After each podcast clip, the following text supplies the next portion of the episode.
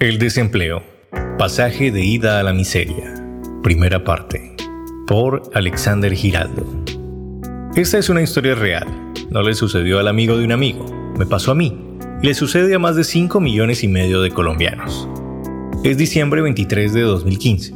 Hoy termina mi contrato de un año como asistente de comunicaciones en el IEP, Instituto de Educación y Pedagogía de la Universidad del Valle. Llevo seis años en Univalle. Me gradué el 15 de octubre como comunicador social y periodista. No quería estar más aquí. Quería salir a la vida real, conocerla. Con mucha arrogancia, confieso, y no menos ingenuidad, abominé de la zona de confort en que se convierte la universidad para muchos egresados. Meses después, a merced del hambre, del sol y de las deudas, pensaré en este momento. Pensaré sin cólera y sin remordimiento y diré, si vas a hacer lo que quieres, también te va a pasar lo que no quieres. Hace tiempo encontré esta frase de John Wayne y se quedó para siempre en mi memoria. La vida es dura y es más dura si eres estúpido. John Wayne será mi látigo. La suma, la resta, la multiplicación y la división. Mis oraciones, mi Biblia. Enero de 2016. De 48,5 millones de habitantes en Colombia, 5,8 millones andan desempleados y yo soy uno de ellos.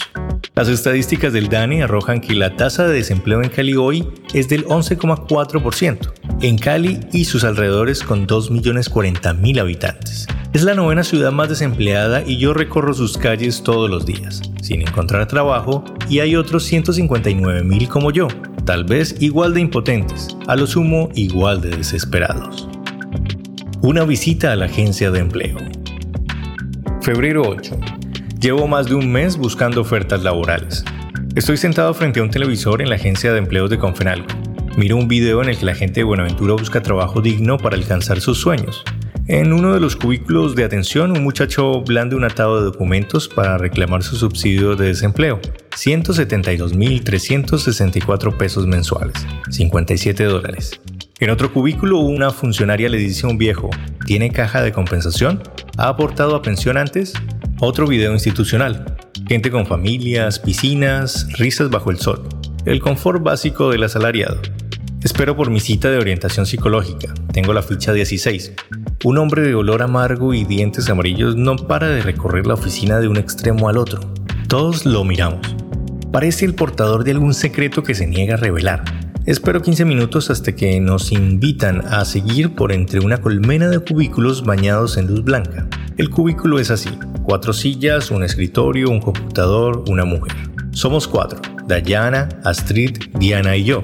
Nos atiende una mujer blanca que se sienta rígida, mueve las manos como presentadora de televisión. Su voz es suave y dulce, como de amansar pájaros. Se llama Lina y es psicóloga ocupacional. Lina hace unas muecas horribles y parece no percatarse. Pregunta de dónde vengo, cuánto salario quiero devengar, mis anteriores trabajos, ninguno como profesional. Ella me observa y apunta. Termina conmigo y continúa con las chicas.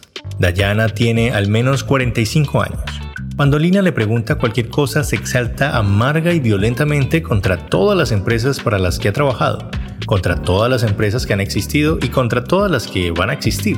Empresas que cambian de razón social cada 5 minutos, sin prestaciones, con contratos denigrantes. Laboró 15 años en una, Laboró cinco años en otra, estudió en el SENA. Ahora anda desempleada. Su profesión, asistente quirúrgica.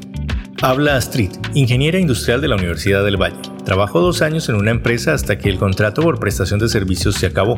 Ahora va a la casa de un nuevo contrato. Diana es un año menor que yo. Tiene cara de vieja y el cuerpo veinteañera. Su historia es casi una fotocopia de las anteriores.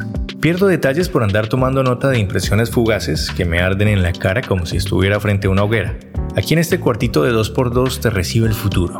Te dice hola, te dice esta es la vida difícil de contratos a tiempo definido, malas prestaciones y cuentas de cobro con requisitos infinitos que vas a tener de ahora en adelante. Bienvenido al futuro. Te dice este cuartito pálido y ascético y no hay nada más que puedas hacer. Trabajaría en un call center, trabajaría como auditor de medios o como digitador. Siempre que aparecen nuevas ofertas en computrabajo.com, maquillo mi perfil. Borro datos, mutilo experiencia, me rebajo con tal de conseguir una entrevista. Hace poco mandé una hoja de vida a una oferta de Community Manager en el Museo La Tertulia. No me llamaron. Envié otra para Community Manager en una empresa de moda femenina. No me llamaron. Otra para Community Manager de medio tiempo. En una empresa de químicos, la misma suerte. Aparece una oferta para otra empresa, una de moda femenina, solo aceptan hojas de vida de mujeres. Hasta ya no me alcanza el maquillaje. A veces me da vergüenza pensar cómo verán mi falta de experiencia quienes revisan mi hoja de vida. Continúa el 22 de mayo.